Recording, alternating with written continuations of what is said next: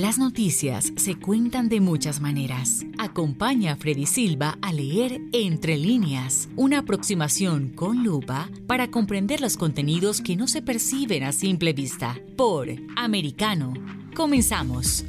¿Qué tal amigos? Sean todos bienvenidos a este nuevo capítulo de Entre líneas. Soy Freddy Silva, contento de acompañarlos nuevamente en un episodio más a través de Americano. No se olviden que pueden escucharnos a través de SiriusXM, canal 153, o también lo pueden hacer a través de nuestra página www.americanomedia.com www.americanomedia.com. Americano es la nueva opción para los hispanos a nivel nacional, un espacio conservador. El día de hoy hemos elegido el tema del conflicto armado entre Rusia y Ucrania, un conflicto que ya lleva más de un mes y para ello hemos invitado al doctor Emilio Viano, quien es profesor, él tiene un doctorado en la Universidad de Nueva York, es presidente de la Sociedad Internacional de Criminología y del Foro de Velayo para la seguridad mundial y el desarrollo social. Es pionero en el campo de la victimología, los derechos de las víctimas y un experto en el campo de la delincuencia transnacional. El profesor Villano es reconocido internacionalmente por sus contribuciones a la justicia y los derechos humanos. Doctor, es realmente un gusto tenerlo con nosotros. Bienvenido a Entre Líneas. Gracias por invitarme. Bueno, eh, doctor, vamos comenzando con este conflicto, eh, porque realmente han pasado más de 30 días, es un mes en el que se esperaba que con las sanciones se podría frenar el avance ruso, el avance militar ruso, pero a la fecha, ¿cómo ve usted lo que está pasando en este conflicto armado Rusia-Ucrania? Bueno, claramente hemos sobreestimado el poder, la valentía, la preparación, el entrenamiento de los rusos y subestimado los de los ucranios, que en realidad han resistido muy bien a la invasión rusa, han luchado con gran valentía y están casi, digamos, ganando ciertas batallas en ciertas áreas de su país y aún han defendido con éxito la capital Kiev. Así que es una, una lección muy interesante, pues que mucha gente pensó inmediatamente que Rusia, tan grande, tan poderoso, tan bien armado, eh, conquistaría Ucrania en un par de días, otra vez eh, una semana. Nada de esto. Lo que pasó es que los ucranios pudieron defenderse muy bien y con mucho coraje. Esta fue una sorpresa. Yo pienso también aquí en Washington con los servicios militares y de inteligencia y subraya como el, llamado del presidente de Ucrania, Zelensky, para más ayuda, más armas, más equipamiento, más entrenamiento, más aviones, como muy justificada y bien merecida. Ahora, leyendo entre líneas, aquí tengo el reporte del diario. Vamos a leer el titular. Dice, Rusia informa que recortará fundamentalmente las operaciones cerca de Kiev y Chernihiv. El ejército ruso informó, este, según la publicación, que recortará fundamentalmente las operaciones militares cerca de las ciudades ucranianas ya mencionadas para aumentar la confianza entre ambos países. Eh, doctor Viano, esto se hace después de una serie de negociaciones, ¿no? Donde ya el ejército ruso ha dicho que va a recortar fundamentalmente las operaciones militares por ese lugar, pero hay otros que dicen que en vez de estar retrocediendo, lo que está haciendo eh, Rusia es reacomodar las piezas, si es que vale eh, el término para, para este análisis, pero que no necesariamente se estaría yendo, sino reacomodando para un virtual futuro ataque o una, un contraataque más bien. Bueno, yo estoy de acuerdo que es eh, una mentira, digamos, en el sentido que los rusos no quieren admitir que fueron develados por los ucranios y hablan ahora de una fase, una fase de, de, de paz, de entendimiento, de menos violencia, etcétera.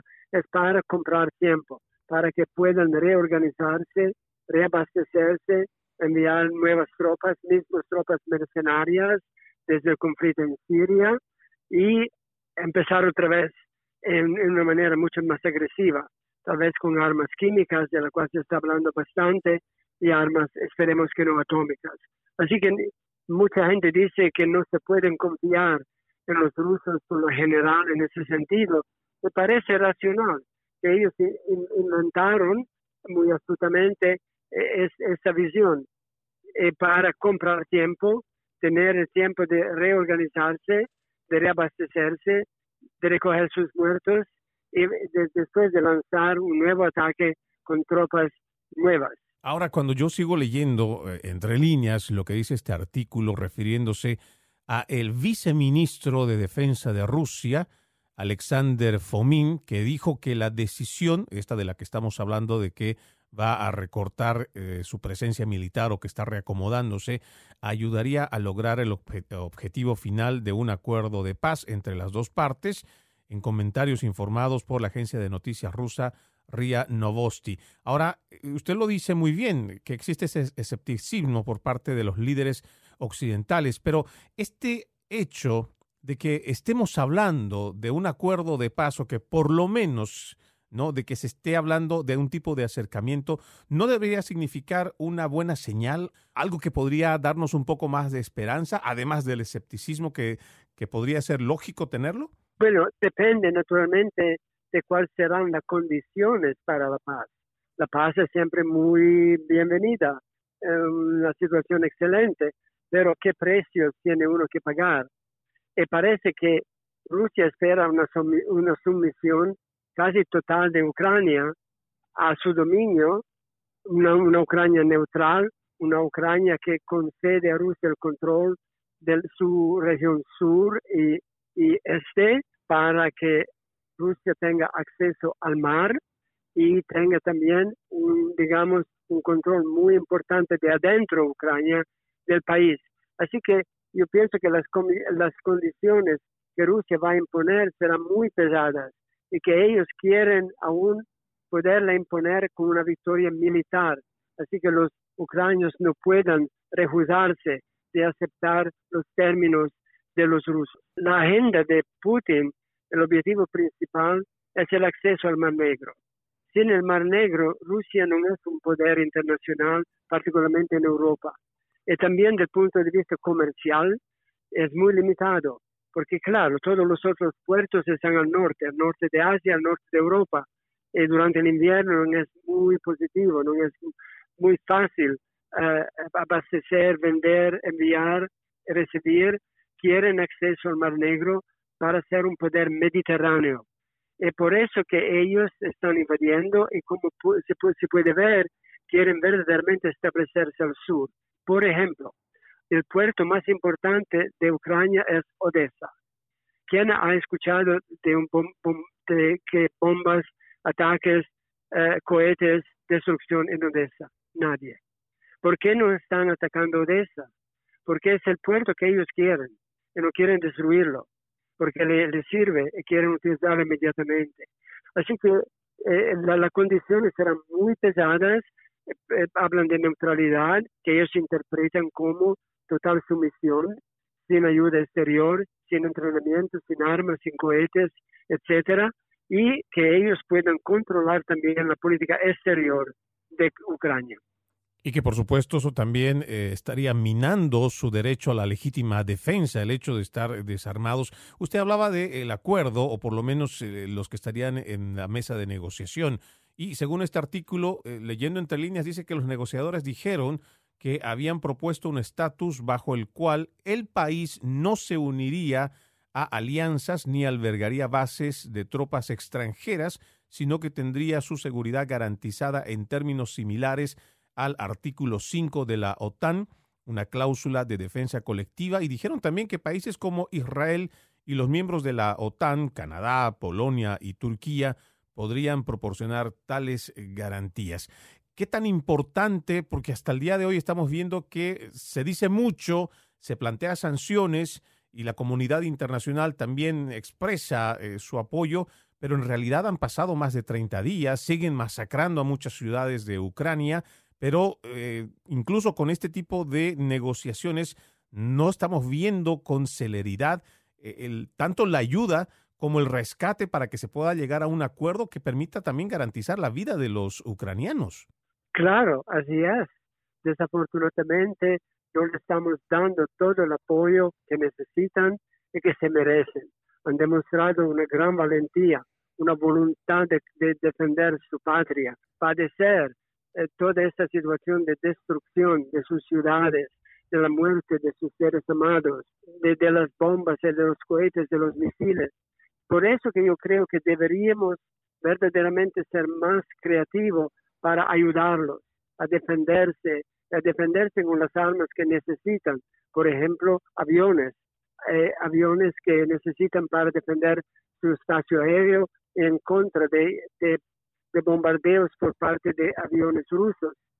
Lo que Rusia quiere es prácticamente la completa sumisión de Ucrania. Cuando habla de un país neutral que no tiene ninguna membresía, ni en la Unión Europea, ni en la OTAN, ¿de qué está hablando? Está hablando que Ucrania tendrá siempre que aceptar lo que los dictámenes de, de Moscú, porque no puede contar sobre otros mismo si se está hablando de Canadá, Israel, lo que sea, que lo defiendan, que garanticen, estos países no estarán muy listos ni interesados eh, de intervenir, porque siempre tienen que justificar a sus votantes por qué vamos a defender Ucrania, por qué vamos a tener muertos, por qué vamos a recibir nuestros hijos soldados en un ataúd de regreso de este país. ¿Y qué es para nosotros? No sería fácil es, es, es, una mentira, es una mentira de propaganda decir o hará garantías de otros países. Los otros países piensan en su interés y piensan en su interés particularmente en la opinión de los votantes. Así que sí, tal vez van a intervenir, van a dar algo, pero no será una protección efectiva. Rusia va a controlar. Esta declaración, que también eh, la vamos a leer, de un artículo eh, por parte de Reuters que saca el día de ayer, martes 29, y se refiere a las declaraciones del presidente de Ucrania, Volodymyr Zelensky, que dice que las señales de las conversaciones de paz con Rusia podrían considerarse positivas, pero agregó que no acallaron las explosiones de los proyectiles rusos, que esa es una de las realidades, ¿no? Y lo que usted muy bien manifiesta ahora, y durante este discurso, según esta publicación, también eh, añade el presidente ucraniano que no veía razón para creer en las palabras de algunos representantes rusos y dijo que Ucrania solo podía confiar en el resultado concreto de las conversaciones. Pero cuando vemos unas eh, países europeos que abiertamente, como usted lo dice, expresan la ayuda a Ucrania porque se lo hacen en base a sus votantes, no a una aparente legítima eh, ayuda que realmente quisieran dar, porque si lo hubieran hecho, yo asumo que hubiera habido otro tipo de acciones un poco más efectivas para poder ayudar a quienes están defendiendo su país, en este caso los ucranianos. Pero ¿cómo creer? Y además, si se llega a algún tipo de propuesta, ¿cuál debería ser la correcta? ¿Cuál podría ser la adecuada, eh, doctor Viano? para que primero eh, tenga estas garantías Ucrania, pero también ya estemos hablando de una paz o un acuerdo de paz concreto. Bueno, yo creo que lo que sería importante, por ejemplo, un mandato del Consejo de Seguridad de Naciones Unidas, porque ahí hay Rusia, hay China, hay Estados Unidos y otros. Es una garantía bajo el derecho internacional que autoriza también la intervención militar de miembros de, de las Naciones Unidas para defender un acuerdo que se haya concluido. Esto sería mucho más provechoso, al mínimo, de tener una declaración que sea obligatoria del Consejo de Seguridad, porque esta es la única autoridad internacional que puede verdaderamente crear una base jurídica para una intervención, pesada. Si no hay esto, son todas promesas. Son mismo esta no es una garantía al 100%, pero ya mejor. Si no, no, no, no hay verdaderamente una protección seria depende de lo que pasa, depende de distracciones, depende de la situación económica, de otros conflictos que pueden eh, eh, estar pasando, así que están absorbiendo la atención de eh, los recursos internacionales. No es muy fácil para los ucranianos aceptar lo que Rusia quiere, porque al final le da a Rusia casi un poder colonial sobre Ucrania, que tiene que depender de ellos de pedir permiso para cualquier acción internacional. Ya para finalizar, eh, doctor Villano, ¿qué tan lejos, qué tan cerca usted ve el acuerdo de paz y el cese de las hostilidades en este conflicto? Muy lejos, muy lejos. a menos que los ucranianos decidan de rendirse, lo que pienso no van a hacer, como hemos visto, o que los rusos puedan imponerse, lo que podrían intentar de hacer después de reorganizarse, reabastecerse y tal vez utilizar armas químicas y no atómicas. Esto podría desafortunadamente concluir el aspecto militar y dar una, una, conclusión a lo que ha pasado. Si no, será una guerra muy larga, que durará bastante tiempo, con altibajos.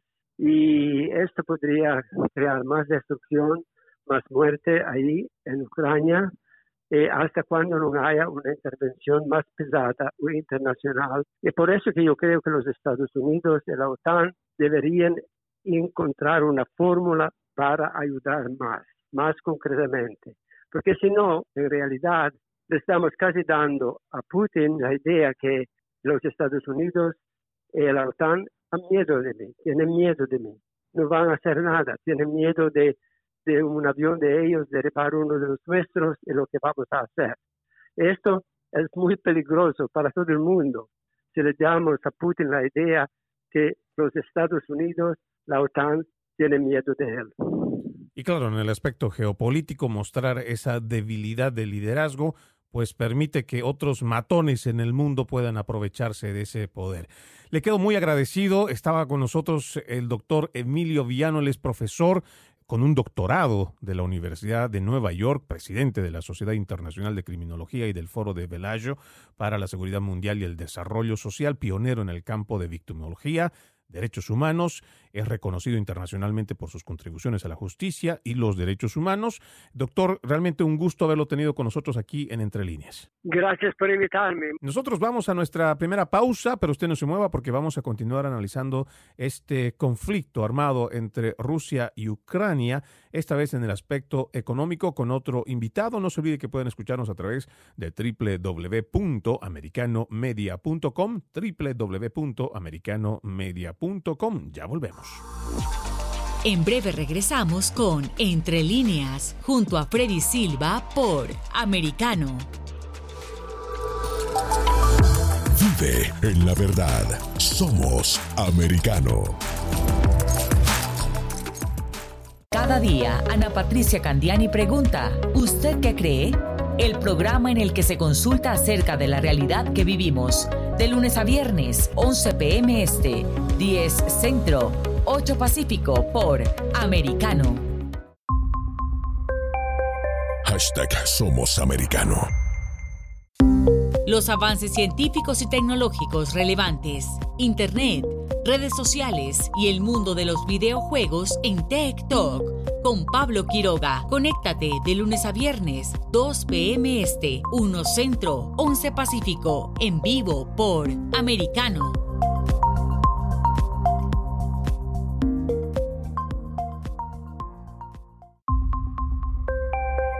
Hashtag Somos Americano. Noticias e información del acontecer de nuestra región con sabor caribeño. Acompaña a Diulca Pérez e infórmate de lunes a viernes en vivo 9 a.m. Este, 8 Centro, 6 Pacífico por Americano.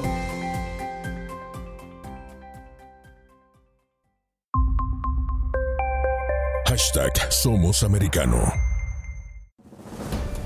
Los hechos relevantes que ocurren en Estados Unidos, analizados con la característica frontalidad de Dania Alexandrino y sus invitados. Perspectiva USA, conectándote de lunes a viernes, 6 p.m. Este, 5 Centro, 3 Pacífico, en vivo por Americano.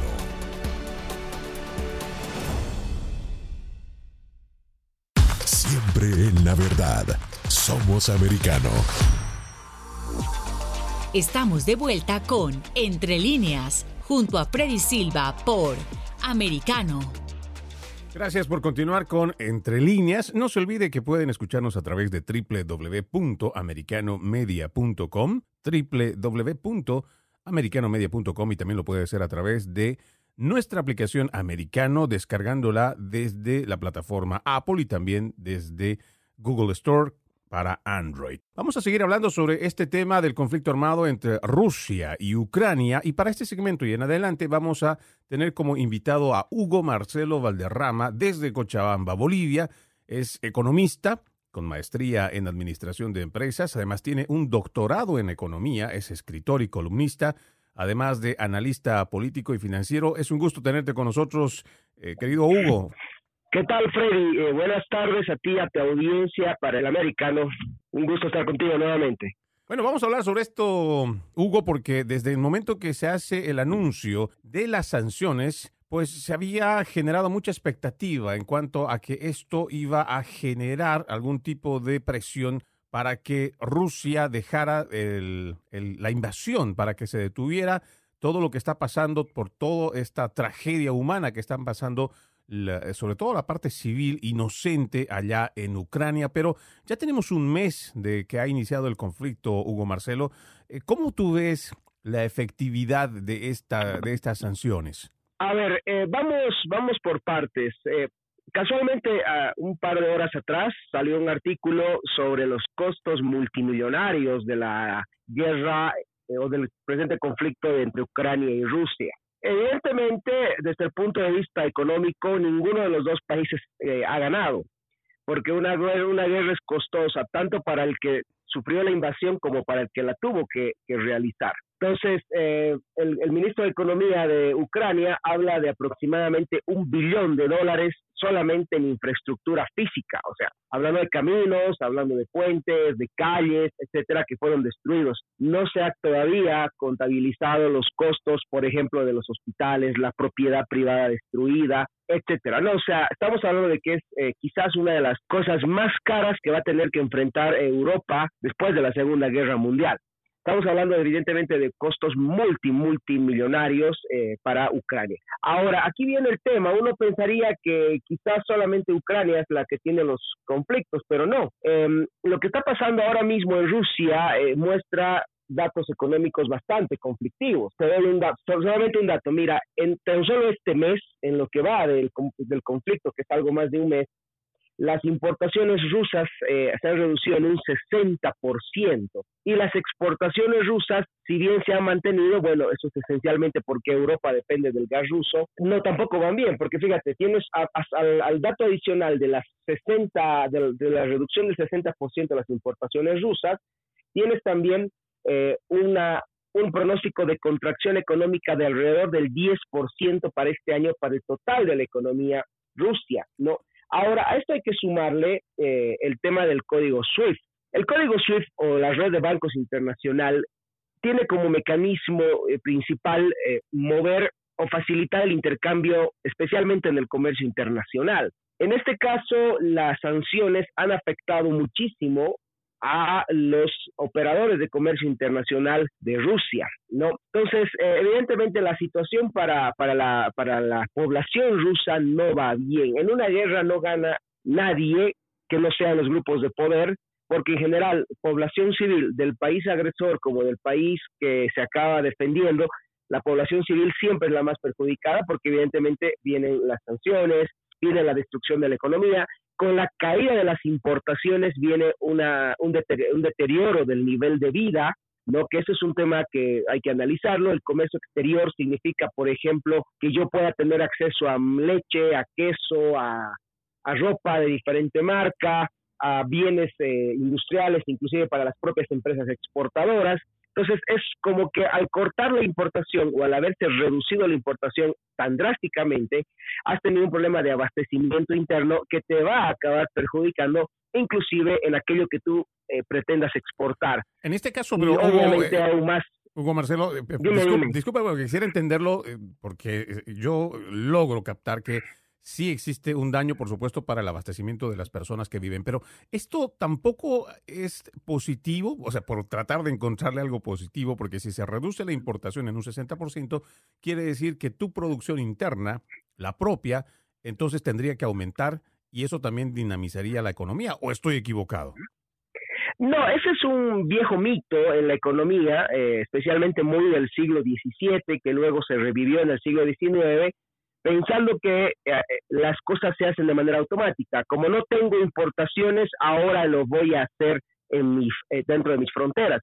Resulta de que esa, por ejemplo, el comercio internacional tiene una regla, en general es una regla de la economía, pero que se aplica al comercio internacional, que es el tema de los costos de oportunidad. Entonces, ¿por qué yo compro cosas afuera? Porque el costo de oportunidad es mucho más barato y por ende, al ser más barato, optimiza mi producción interna. Si yo pierdo ese costo de oportunidad, estoy perdiendo la, el tema de la producción interna.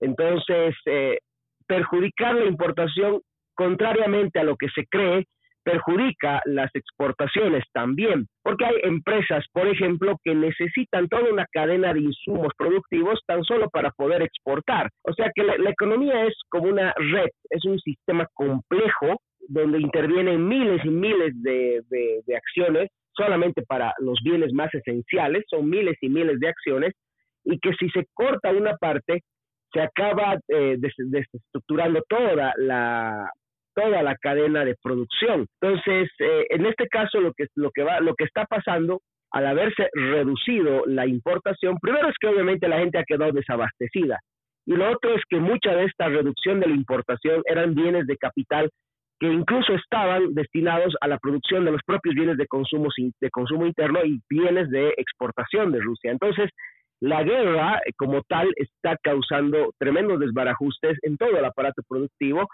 y por eso, Freddy, te vas a dar, esto es una, esto es una constante en la historia. Los países que entran en guerra, la población civil, tanto del país que ataca como del país que se defiende, o de los dos países que están en guerra, siempre acaban con hambre, siempre acaban sufriendo y siempre acaban eh, con escasez. Así, eh, esa, es la, esa es la constante de la guerra. En, la guerra pierde aquel que no está, que no tiene nada que ver, porque bueno, al final su cadena productiva se ve perjudicada, pierde el trabajo, eh, se pierden inclusive garantías, eh, fíjate lo que está pasando en, en, la misma Rusia, ¿no? que, además, eh, a eso hay que añadirle que también la, la, pérdida de vidas humanas, que me parece que es lo más catastrófico, además de todo lo que significa la calidad de vida. Te pido que hagamos una pausa, Hugo Marcelo, y regresamos con más para seguir analizando este tema tan complejo en cuanto a la economía de este conflicto, más bien, cómo está afectando la economía este conflicto entre Rusia y Ucrania. Ya volvemos. En breve regresamos con Entre líneas, junto a Freddy Silva por Americano. Siempre en el saber. Vive en la verdad. Somos Americano. Isabel Cuervo y su equipo indagan y rastrean los hechos para ofrecer una mirada profunda a las noticias, sus causas y consecuencias. Periodismo de investigación. Cada sábado, 7 p.m. Este, 6 Centro, 4 Pacífico, por Americano. De la mano de la reconocida periodista Rocío López Real, los conservadores españoles en el exterior podrán mantenerse informados de los últimos acontecimientos censurados por la mayor parte de los medios subvencionados por la actual administración. Escúchanos cada fin de semana más Voz, cada sábado, 1 p.m. Este, 12 Centro, 10 Pacífico por Americano. Hashtag Siempre Americano. El análisis experto de Fernando Londoño cada día en La Hora de la Verdad. Conversaciones que ayudan a contextualizar los sucesos en la región. Conéctate de lunes a viernes, 1 p.m. Este, 12 Centro, 10 Pacífico, en vivo por Americano.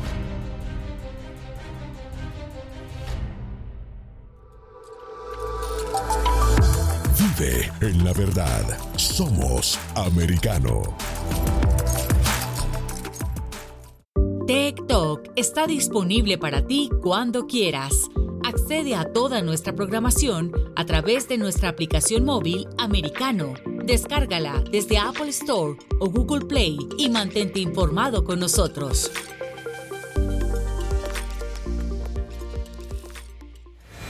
Hashtag Siempre Americano. Estamos de vuelta con Entre líneas junto a Freddy Silva por americano. Continuamos con más de Entre líneas. Seguimos analizando este tema tan complejo como es los aspectos económicos en este conflicto armado entre Rusia y Ucrania. Hablábamos del sistema SWIFT y ya lo habíamos comentado en una anterior oportunidad, eh, Hugo Marcelo, con respecto a cómo esto eh, está afectando. Eh, y hablábamos también, antes de irnos a la pausa, cómo esta reducción de la importación o de importaciones por parte de Rusia, pues está afectando la calidad de vida de los ciudadanos. Pero tampoco nos olvidemos que Rusia también importa muchos materiales, no solo de sus vecinos cercanos, sino también de Latinoamérica. Y por supuesto, una reducción eh, ya sea drástica o como ha ido viniendo durante este más de un mes de conflicto, pues también le significa eh, afectaciones a los países en Latinoamérica, por lo menos los que exportan hacia, Rusia. Mira, Freddy, e, el caso de las exportaciones rusas que van de América Latina, obviamente se van a ver afectadas. De hecho, acá en Bolivia ya hay empresas, por ejemplo, que si bien no exportan eh, cosas a Rusia, están sintiendo, por ejemplo, la presión eh, de algunos insumos que vienen de Rusia. Rusia, hay que recordar que Rusia le vende a muchas partes del mundo productos que tienen que ver eh, con la eh, cadena productiva del agro, ¿no? Estamos hablando de fertilizantes, básicamente, y otros insumos. Esos, esos productos, obviamente, al haber habido una contracción tan grande de la economía, no están llegando a América Latina y está disparando eh, la escasez y el precio de esos productos. Ahora aquí viene otro tema. La, la guerra ha disparado, por ejemplo, mucho el, precio de la gasolina, ¿ya? Eh, y eso, por ejemplo, ojo, vamos a ser honestos, el precio de la gasolina a nivel mundial ya se venía disparando con, un, con, asuntos previos a la guerra, especialmente por eh, irresponsable, eh, el irresponsable manejo del tema monetario del gobierno de Biden. O sea, no podemos deslindar de responsabilidad a, lo que ha estado haciendo la administración demócrata los últimos 12 meses. Ahora, si a eso, si a ese eh, manejo irresponsable de la política monetaria nosotros le asumimos un conflicto bélico, era evidente que la gasolina iba a alcanzar estos niveles de, altos. Eh, y, la economía latinoamericana y la economía mundial se va a ver afectada. Evidentemente, aquí hay un asunto. Eh, Putin no pensaba que la guerra le iba a durar tanto tiempo. Yo otro día tuve la oportunidad de conversar con un eh, ex coronel del ejército de los Estados Unidos y la estrategia que empleó Putin para invadir Ucrania era pensada como que mm, voy a usar una, un ataque masivo y tomó el país en cuestión de 10 días. O sea, él había pensado que este conflicto se le acababa en 10 días, pero no se encontró con serios problemas, inclusive de logística militar, por ejemplo, que se le quedaron parados los tanques por, la, por el deshielo, etcétera. Y bueno, ya se le duplicó el tiempo de, de, espera. El mismo Putin ha reconocido que va a ir retrocediendo, que se va a concentrar en la zona del Donbass, etcétera. Él no pensó. Y obviamente, como no pensó, resulta de que solamente te voy a dar un dato que es muy preocupante. En los primeros 15 días de conflicto, Moscú ha gastado 199 mil millones de dólares en gasto militar directo. Estamos, fíjate, 199 mil millones de dólares en gasto directo en los primeros 15 días.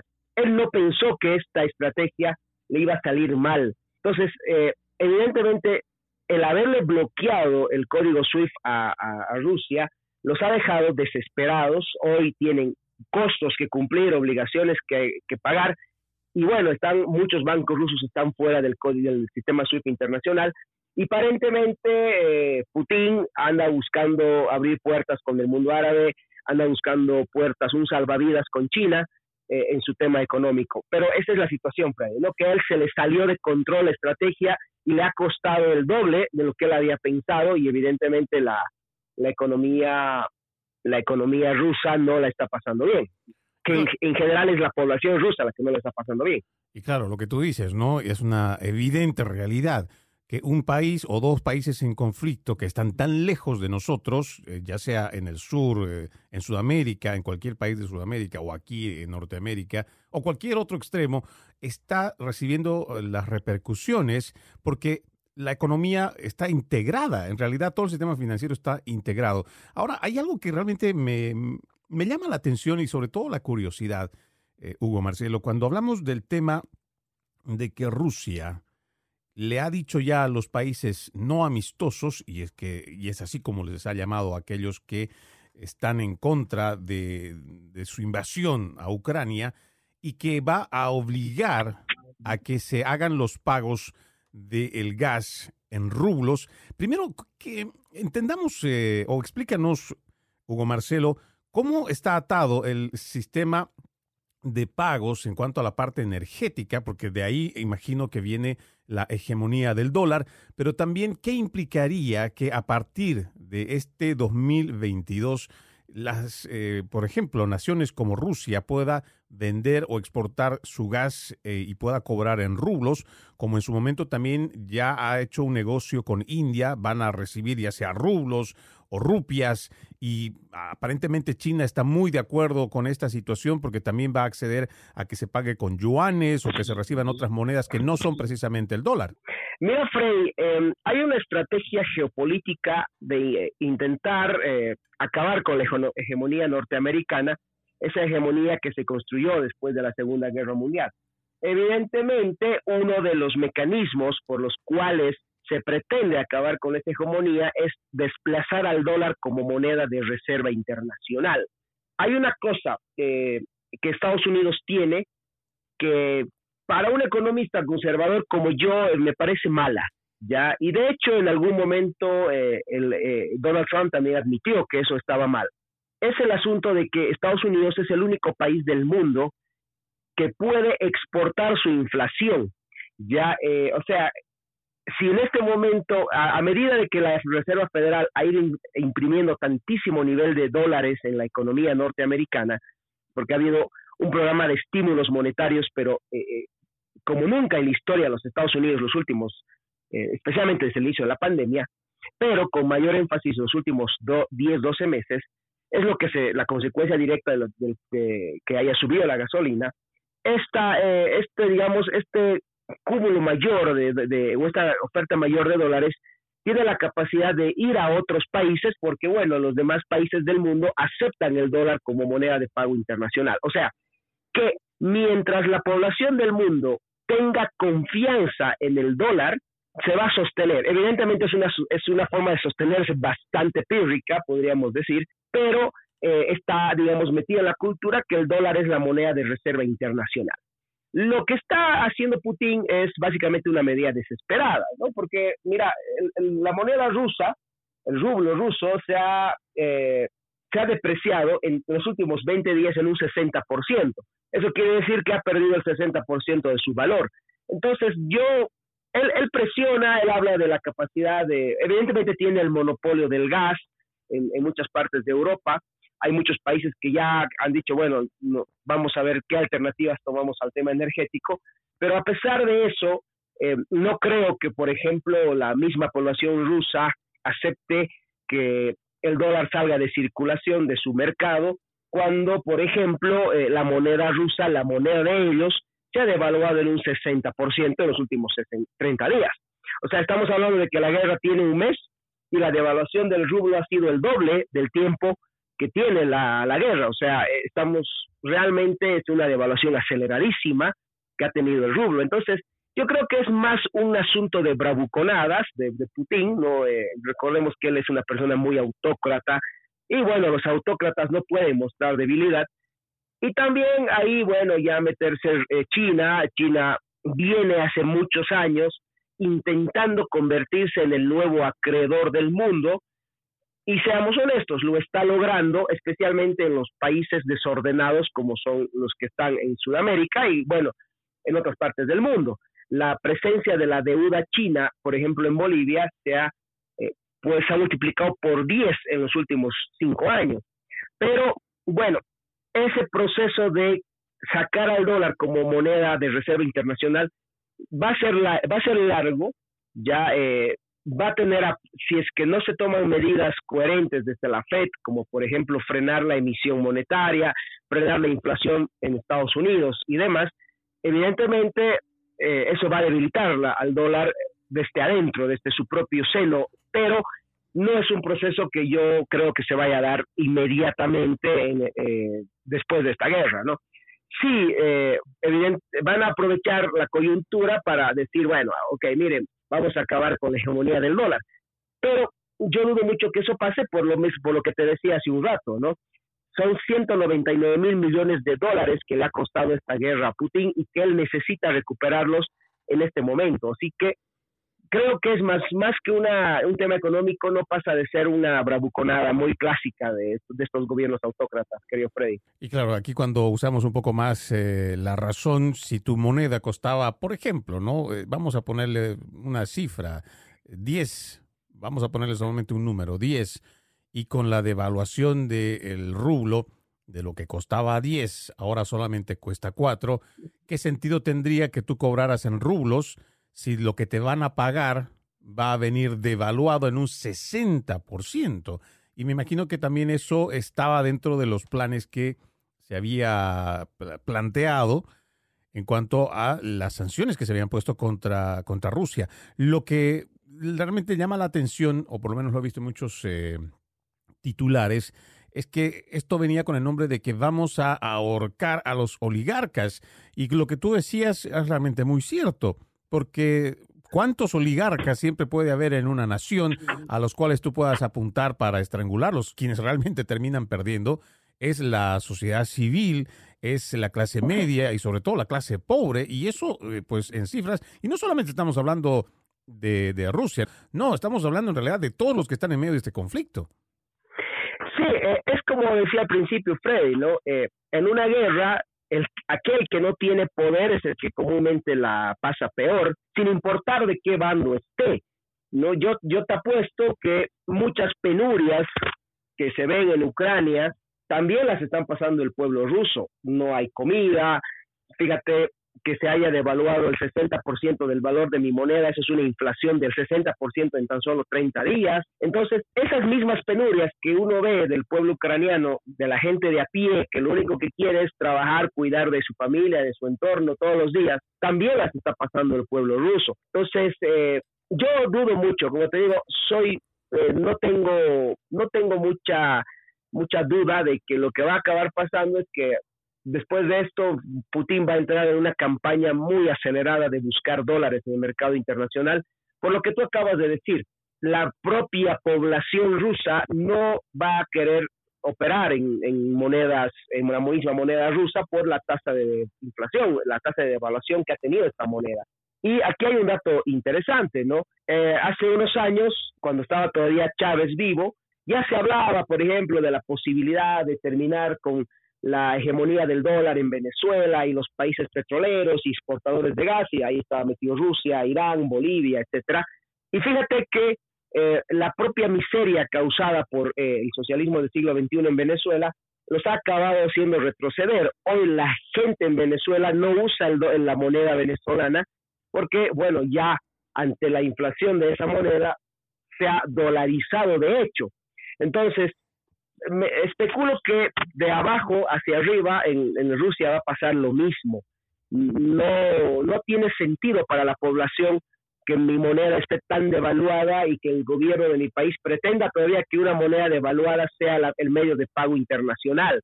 Eso no se lo va a aceptar ni su propia población.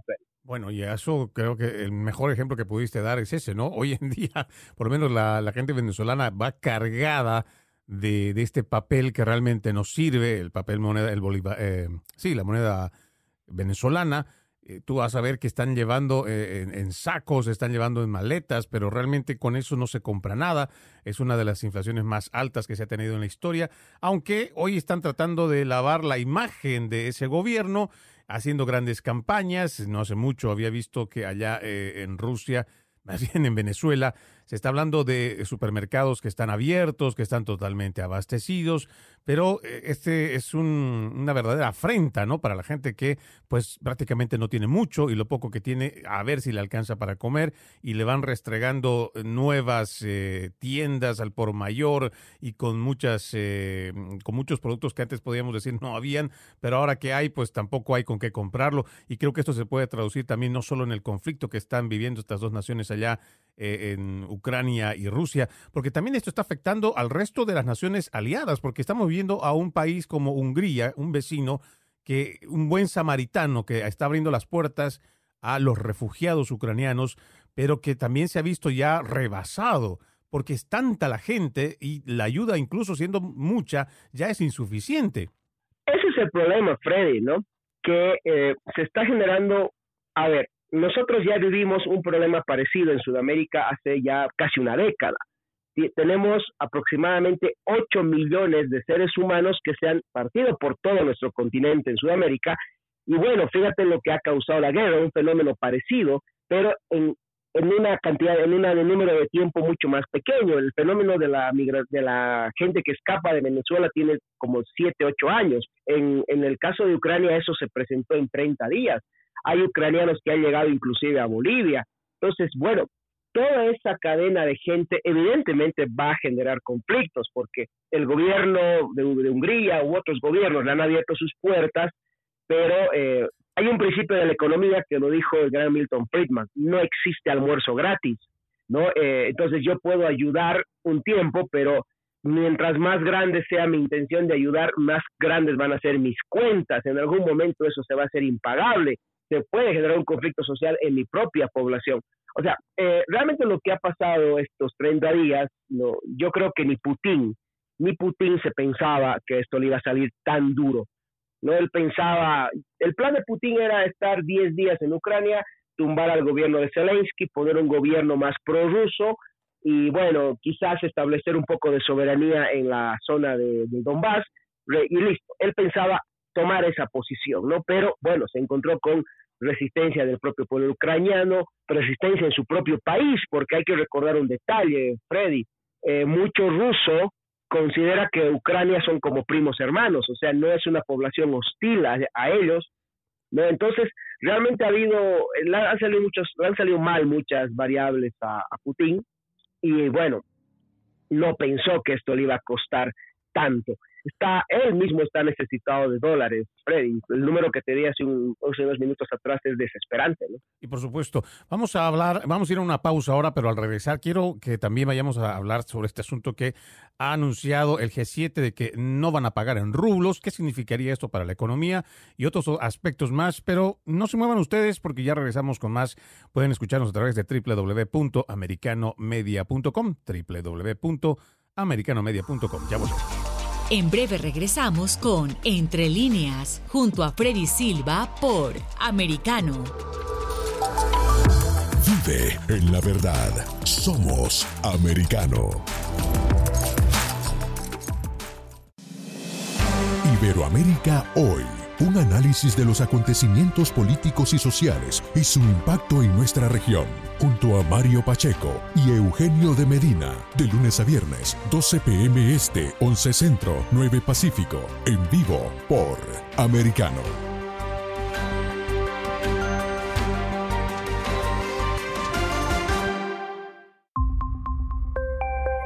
Hashtag Somos Americano. Freddy Silva te ayuda a entender las noticias más allá de lo que expresamente está escrito o dicho. Entre líneas, de lunes a viernes, 3 p.m. Este, 2 Centro, 12 Pacífico, en vivo por Americano. Willy Lora y Dani Alexandrino te invitan a su tertulia semanal, seria pero con un toque distendido, para revisar los temas destacados de la semana el Antídoto Rojo Extra, cada sábado 9 pm este, 8 Centro, 6 Pacífico por Americano. Un repaso por la historia, cultura y gastronomía que mantiene unida a Latinoamérica y España, junto a Antonio Moreno, cada sábado, conociendo nuestra América. 8 pm este, 7 Centro, 5 Pacífico por Americano. Hashtag Siempre Americano. El antídoto rojo extra está disponible para ti cuando quieras. Accede a toda nuestra programación a través de nuestra aplicación móvil americano. Descárgala desde Apple Store o Google Play y mantente informado con nosotros. Los hechos relevantes que ocurren en Estados Unidos, analizados con la característica frontalidad de Dania Alexandrino y sus invitados. Perspectiva USA, conectándote de lunes a viernes, 6 pm este, 5 centro, 3 pacífico, en vivo por Americano.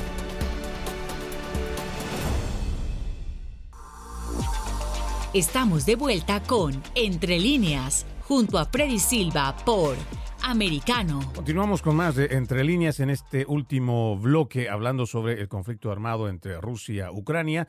Está con nosotros como invitado Hugo Marcelo Valderrama desde Cochabamba, Bolivia. Él es economista con maestría en administración de empresas, tiene un doctorado en economía, es escritor y además columnista, eh, analista político y financiero. Te decía, Hugo Marcelo, antes de irnos a la pausa, que el G7 ya había anunciado, y voy a leer porque aquí leemos entre líneas, el titular de eh, RT Rusia TV, em, y dice el ministro de Economía de Alemania, dice que los países del G7 no pagarán en rublos por el gas ruso. Moscú advirtió que no suministrará gratis el gas natural en caso de que la Unión Europea se niegue a pagarlo. Esta es una publicación del 28 de marzo de este año. ¿Qué implicaría, eh, Hugo Marcelo, que los países europeos no paguen como lo está exigiendo Rusia? Putin es alguien acostumbrado a negociar desde la postura de la bravuconada, ¿no? Em, él está asumiendo de que como él tiene casi un monopolio del mercado energético de Europa, porque recordemos que sus gasoductos alimentan a varias partes de Europa, si no es la gran mayoría, él piensa que está en posición de exigir que se le pague en una moneda devaluada. Resulta de que si, si no le compran gas al, al gobierno, a, los rusos, dada la circunstancia actual, que su propio, sus propias finanzas no están bien, el mayor perjudicado es él. No, eh, yo creo, yo pienso que al final va a acabar cediendo, ya, porque es, es una situación desesperante para él. Es como que me gasté mucho dinero y ahora estoy presionando como una especie de niño caprichoso que administró mal su dinero, que me paguen en una moneda que yo creo que sirve.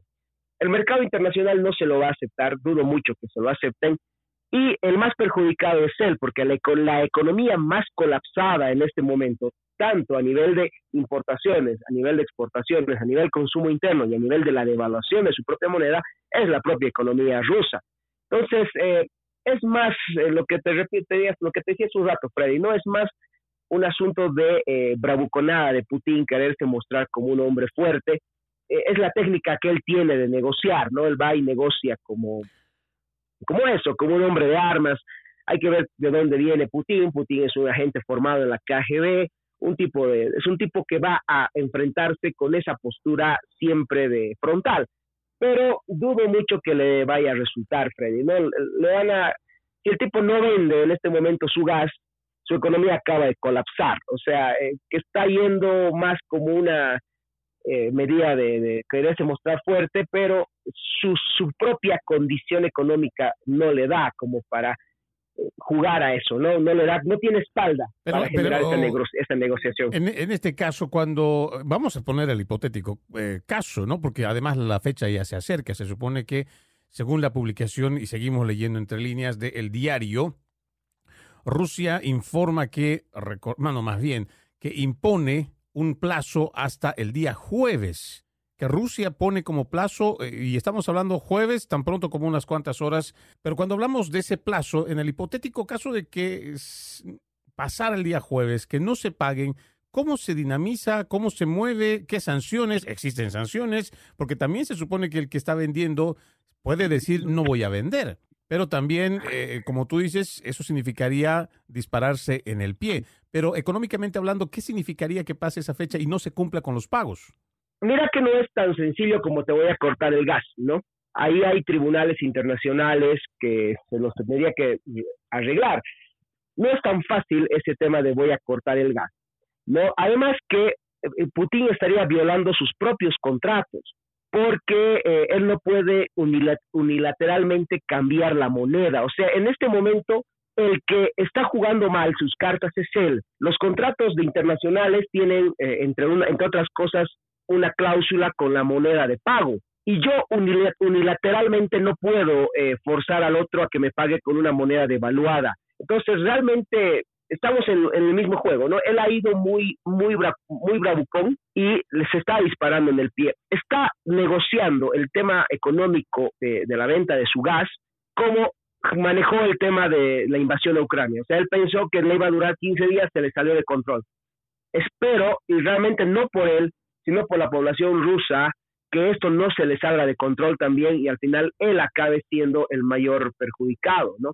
Evidentemente, la economía del otro lado de Europa no está totalmente colapsada, sí hay problemas, pero eh, fíjate que está Europa está entrando a la época de verano, no tiene, no van a, la, la, demanda de gas evidentemente va a bajar, o sea que ha jugado mal sus cartas para esta negociación. Eh, te, te, puedo asegurar que va a pasar lo mismo que está pasando con la guerra. Va a acabar retrocediendo, fíjate que ya ha anunciado retroceso de tropas y en este caso estoy casi seguro que va a, va a retroceder. Por lo que te, por lo que te digo, ¿no? La demanda de gas no es la misma en época de verano, primavera, verano, que en invierno.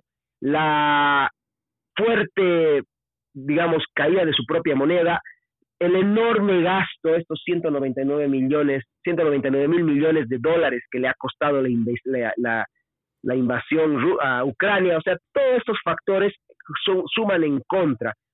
Eh, el otro día yo escuchaba a un analista eh, radicado en la Florida, José Brezhner, eh, boliviano él, eh, un analista geopolítico, y, y, daba en el clavo, ¿no?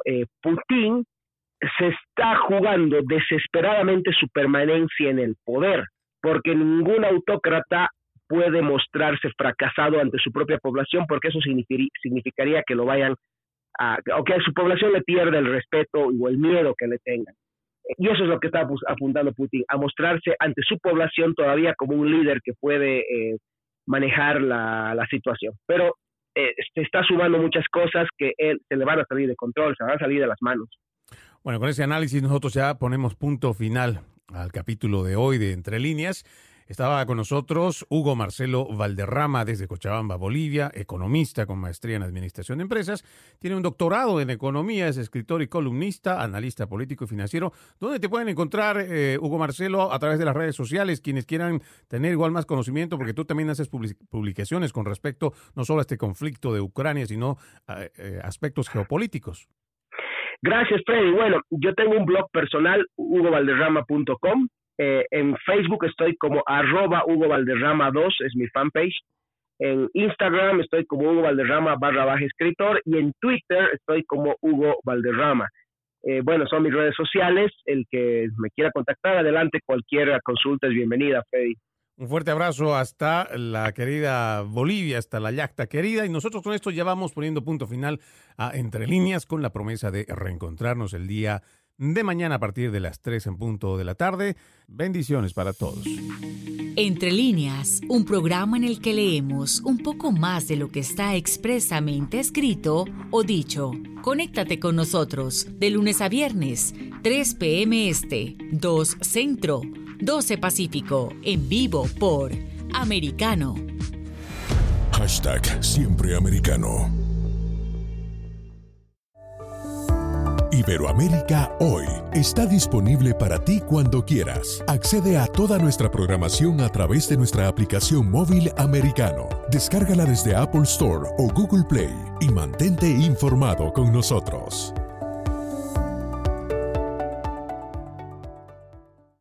Hashtag La Verdad en Americano. Así está el mundo. Está disponible para ti cuando quieras. Accede a toda nuestra programación a través de nuestra aplicación móvil americano. Descárgala desde Apple Store o Google Play y mantente informado con nosotros.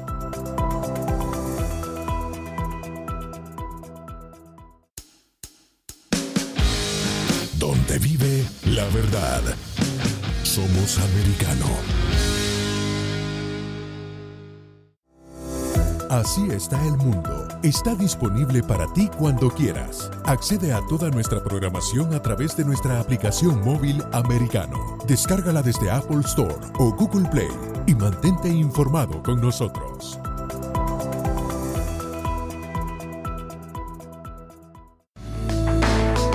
Donde se habla con la verdad. Somos americano.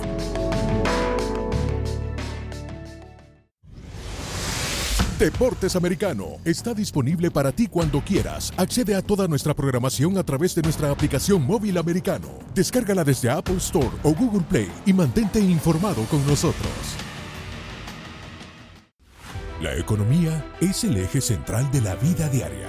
Infórmate de los temas importantes del acontecer económico y empresarial en Ahora con Alberto Padilla. De lunes a viernes a las 5 pm este, 4 centro, 2 pacífico, en vivo por Americano.